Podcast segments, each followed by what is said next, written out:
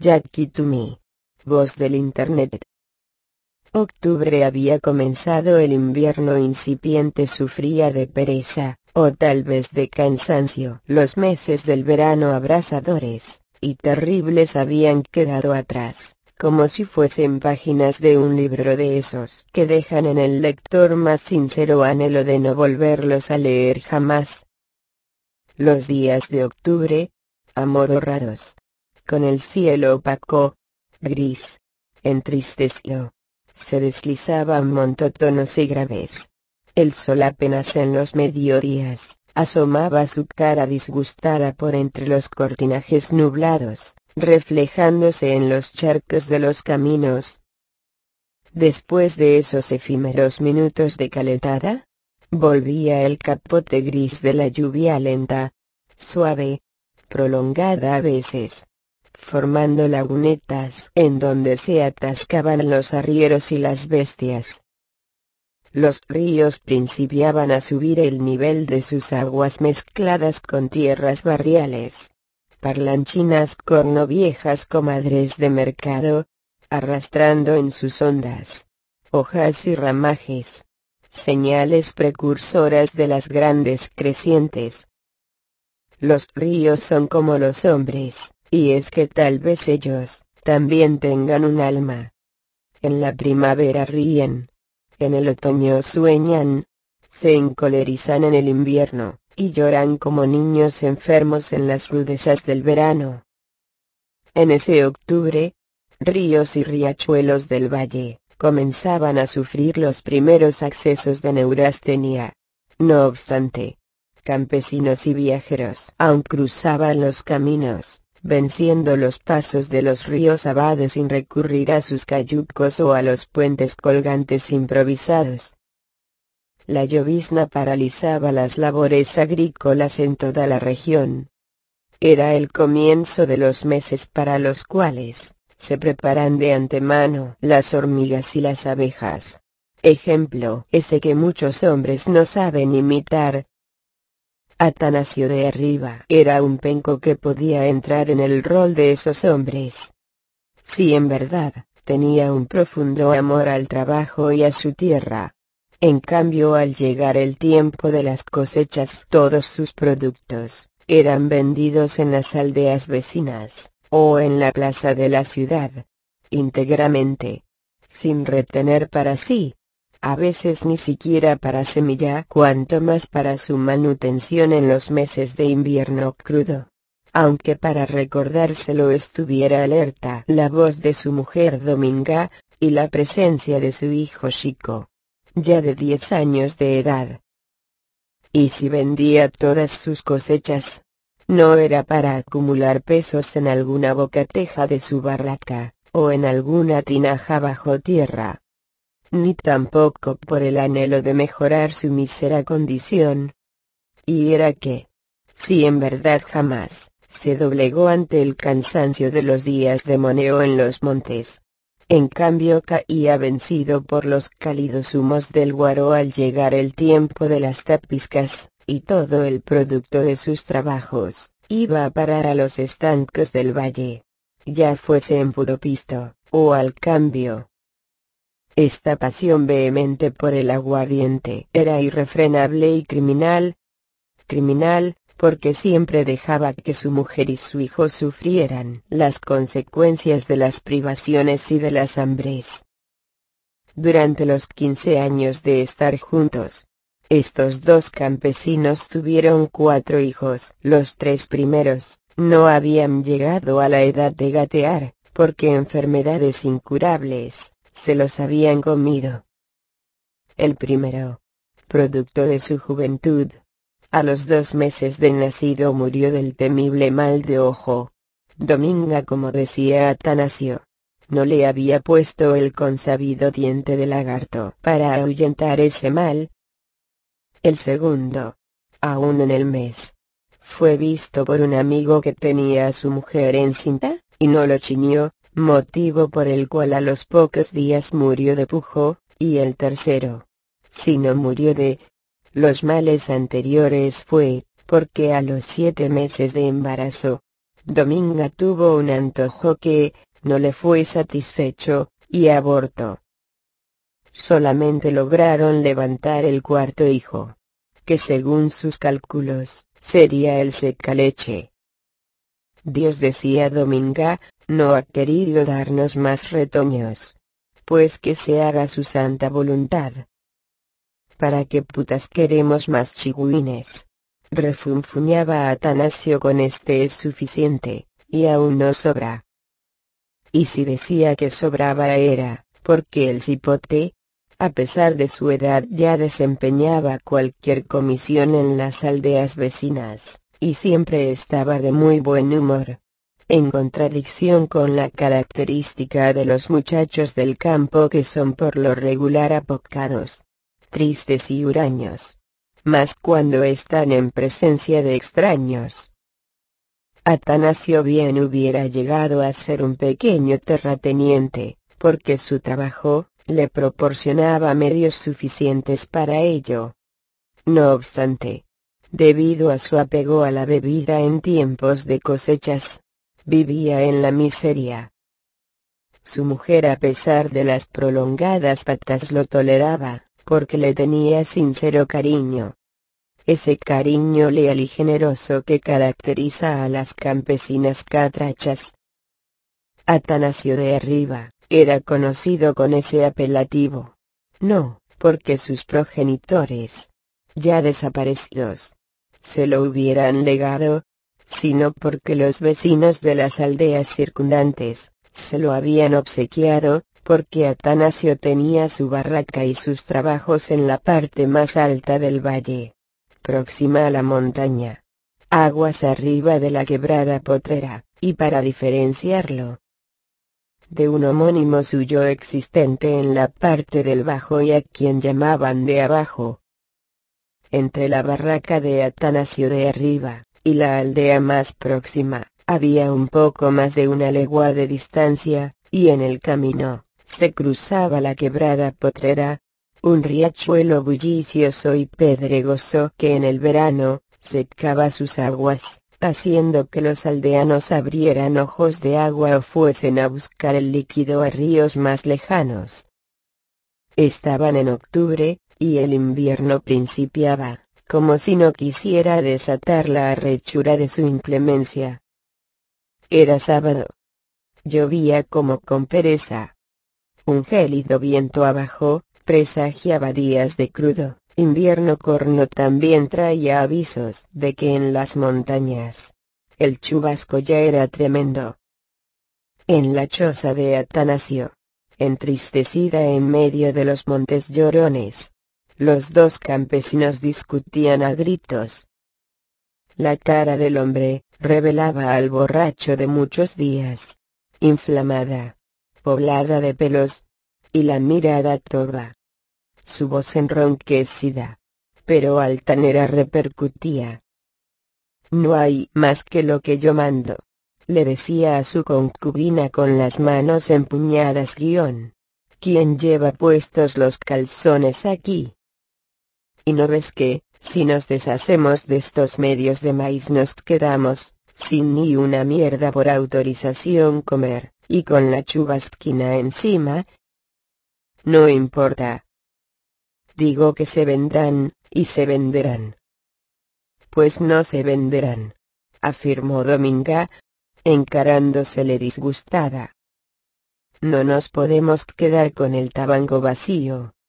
Ni siquiera tenemos chatas. ¿Qué le daremos a Chico?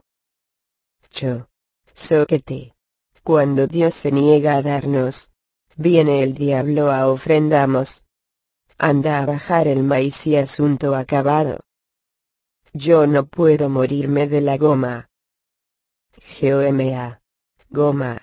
Repitió la mujer. ¿Cómo te la vas a quitar sin vergüenza, si ya estás borracho? Sos un degenerado. La autoridad debiera ver con vos.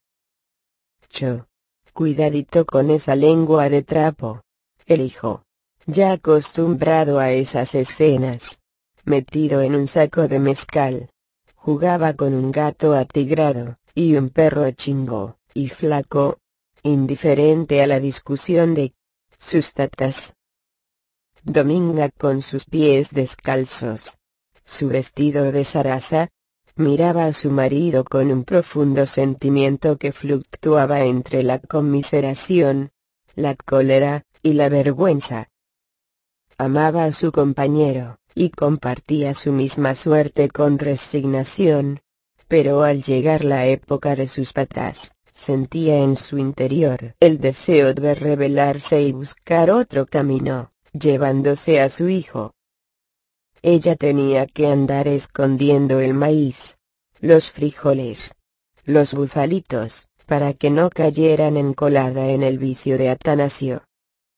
Durante los días de la bebiata era ella la encargada de la barraca y de los plantíos de chatasella la que cortaba la leña, la que buscaba los manguios en la montaña, para la lumbre nocturna.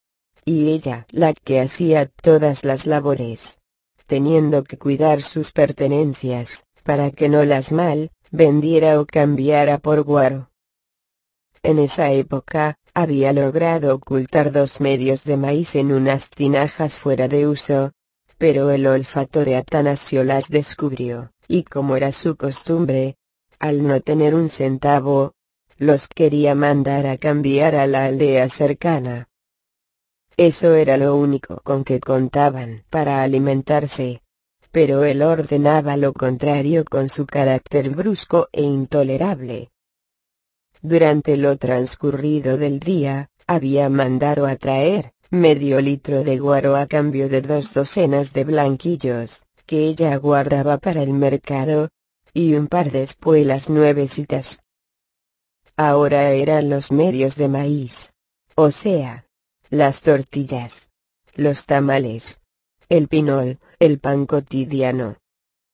Dominga, dame el maíz, échalo en este chinchorro, y que vaya chico al estanco del bajo, y me traiga un cuarto litro de matagua. La campesina regateó por algunos momentos, oponiéndose a la voluntad del borracho.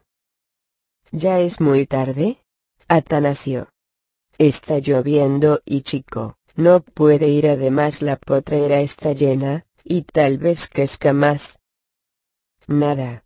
Es temprano, y para que vuelva ligerito.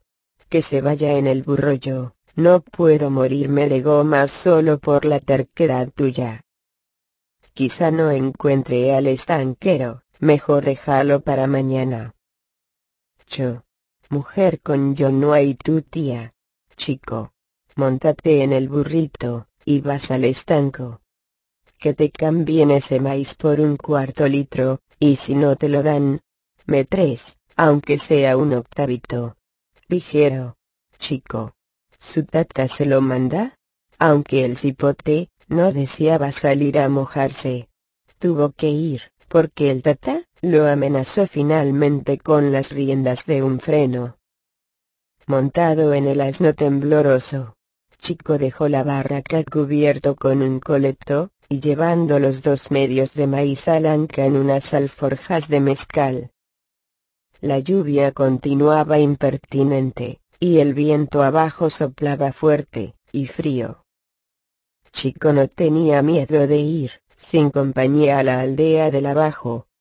Varias veces lo había hecho. El burro era manso y obediente.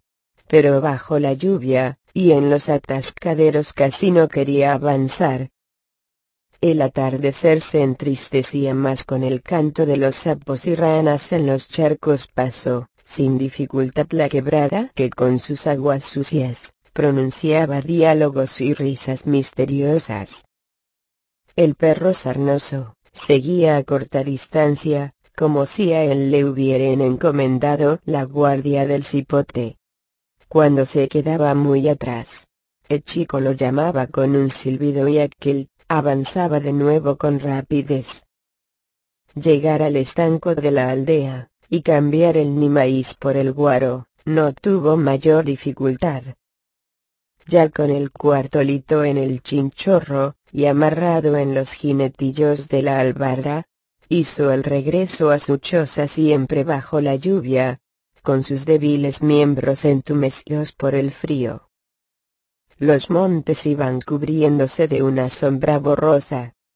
Grandes sapos saltaban por el camino lodoso, el viento abajo soplaba más fuerte, y la lluvia arreciaba mojándole y pegándole al cuerpo su calzoncito de drill, y su camiseta de manta. El cipote no tenía miedo a la oscuridad. Y si tenía algún cuero, era a los pijazos que su padre, le podría dar por haber tardado un poco a causa del mal camino donde el burro se atascaba continuamente. Chico se desesperaba ante la paciencia obligada del pollino, al que castigaba, con el mecate de la gamarra, y en voz alta, le lanzaba hijueputazos los mismos que había aprendido del vocabulario de su tata. Crujían los ramajes y los sapos, ponían su queja y socoma en las sombras donde pocos cucuyos trazaban líneas de luz. Pero el valor del cipote, tenía su límite a cada crujido de rama, volvía la mirada exploradora, y le parecía ver figuras entre los montes. Punto principió a dominarlo el miedo. Nadie transitaba por aquel camino, y menos bajo la lluvia.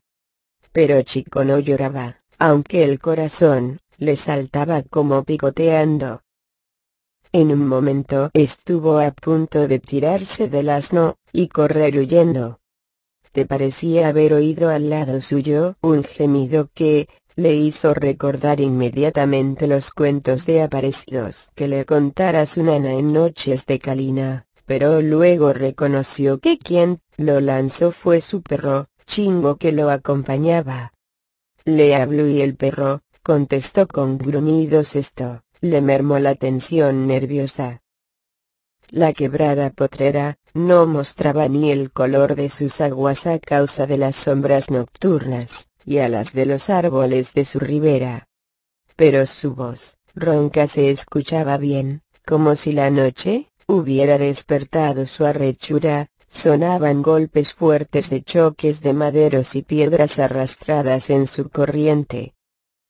Según iba el patojo de Timorato, no comprendió que la quebrada, estaba creciendo vertiginosamente, solo pensaba que, ya le faltaba poco para llegar a la barraca con el cuarto litro para su padre. Por ello, sin tomar precaución, hizo penetrar al burro en la corriente. El perro flaco olfateó el viento, metió las patas delanteras en el agua, y retrocedió dando gruñidos. Y si el perro, hubiera podido ver mejor, hubiera presenciado la escena dolorosa que en el centro de la quebrada sucedió inesperadamente. Primero se oyó un suave lloro. Después un grito, un solo grito lastimero, y desesperado que bien era una imploración o un llamado. Mamá. El perro en la ribera, corría de un lado a otro queriendo encontrar un vaso propicio ladrando desesperadamente, imponiéndose al bramido de la quebrada, y a las sombras de la noche tremenda. La hoguera de ocote en el centro de la barra cabaña de luz rojiza, y de humo la desordenada, sala atanasio impertinente, lanza de nuestros por la tardanza de chico. Mientras Dominga parada en la puerta con un hachón de ocote, explora el camino con miradas inquietas. Yo le enseñaré a cumplir lo que se le manda. Dice el labriego encolerizado. Carajito. Debe haberse entretenido retosando con los hipotes de la aldea. Cállate, espirituado. Increpa la mujer. Por tu condenado vicio, anda el pobre chigüín en una noche como esta. En vez de estar con majaderías debieras andar encontrándolo. Debe venir hecho una sopo, pero es la última vez que mi cipote va a traerte guaro. Ya lo oíste. Alcahueta eso, es lo que sos vos con chico con esas nenequerías nunca, vas a ser de chico un hombre. Lo tenés consentido como si fuera un niño Dios. Ya verás yo, haré de abrir admiración un hombre de verdad, y no un maricón. Bonito modo de hacer hombres. Caballo, ve. Dominga, mejor debieras echarte un bozal. Mira que no estoy por autorización muchas pulgas. La mujer no contestó, pero luego con alboroso grito. Allá viene mi hijo. Alista el burro. Pobrecito. Bendito sea Dios. Por el camino del bajo avanza el burro. Cuando llega al patio Dominga sale a recibirlo. Pero, sorpresa. Y el asno llega solo, con el mecate arrastrado por el lodo y la albarda por un lado con las alforjas atadas de los jinetillos. Atanasio. Corre. Chico no viene con el burro. Ay Dios santo. ¿Qué le habrá pasado a mi cipote? Virgen Santísima. Tres divinas personas. Dando traspiés. Atanasio sale al corredor con las faldas afuera, y la mirada opaca e imbecilizada. ¿Qué diablos le va a pasar vos solos o C-A-N-T-U-L-O-N-I-A-D-A-S? ¿Se ha venido a pie con algo tropicaro? Solo falta que me haya quebrado el cuarto litro. Pero si así es. Dios lo libre al zamarro. Del chinchorro saca el litro. Una risa bufa aparece en su rostro. Y dice. Chico es un gran muchacho. Yo lo haré todo un vergonazo. Mientras. Dominga hace una gran tea de ocotes. Toma un machete corto. Y sale valerosamente en busca de su hijo. Es el amor de la madre en presencia del hijo en peligro. ¿Estás loca, Dominguita? Déjalo. No debe tardar en venir, dice Atanasio con voz aguardentosa, llevándose con pasión y alegría la pacha a los labios, diciendo, Bendito sea siempre el hombre que inventó el guarito. Se sienta en el suelo junto al gato y principia a cantar una lúbrica canción de estanco. La madre con un trapo en la cabeza, evitando que se le apague la luz, va rápida bajo el rigor de la lluvia por entre los charcos. Su voz temblorosa se hace grito. Chico. Chico. Chico. No tienen más contestación sus llamados que el canto de las ranas y el silbido del viento abajo a su imaginación, viene la idea terrible de la potrera. El rumor de la avenida, llega a sus oídos. Corre como una loca con los ojos centellantes. La cabellera al viento y los ocotes encendidos. Corre, corre y grita. Chico. Chico. Chico. Los ladridos de un perro, le aumentan la carrera.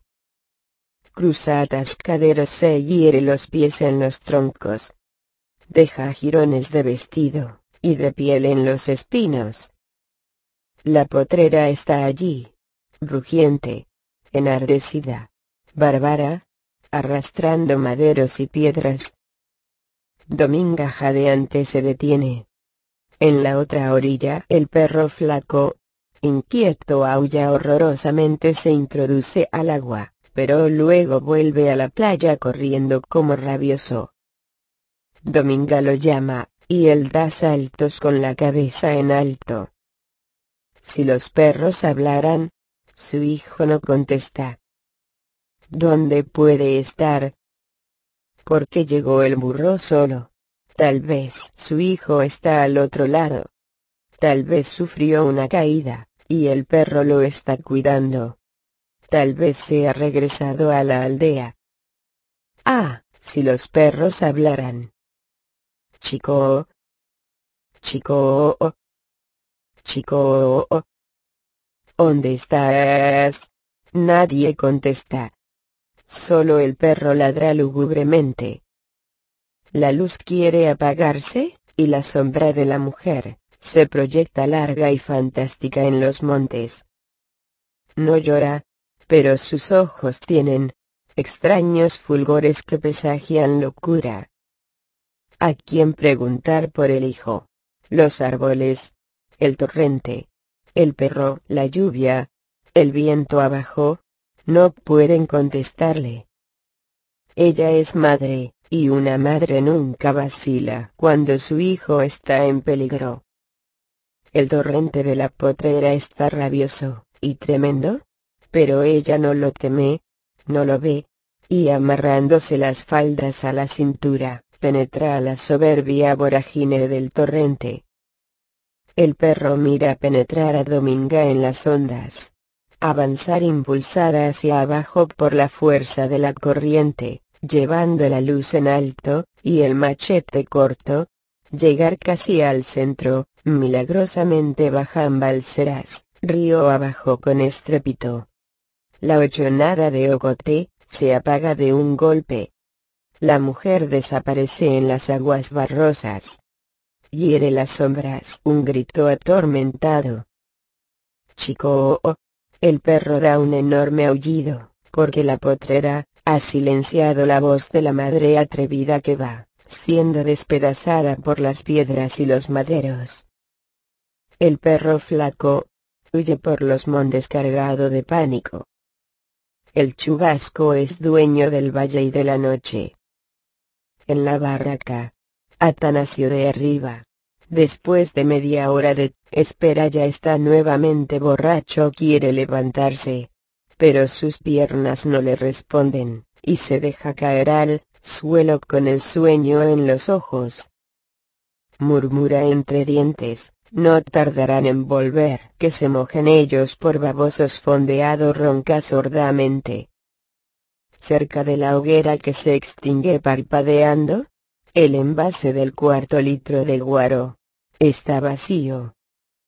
Por la puerta abierta, entran ráfagas de viento abajo, y a lo lejos, apenas como un rumor, se oye la voz colérica de la potrera que, también se ha puesto una montera infernal.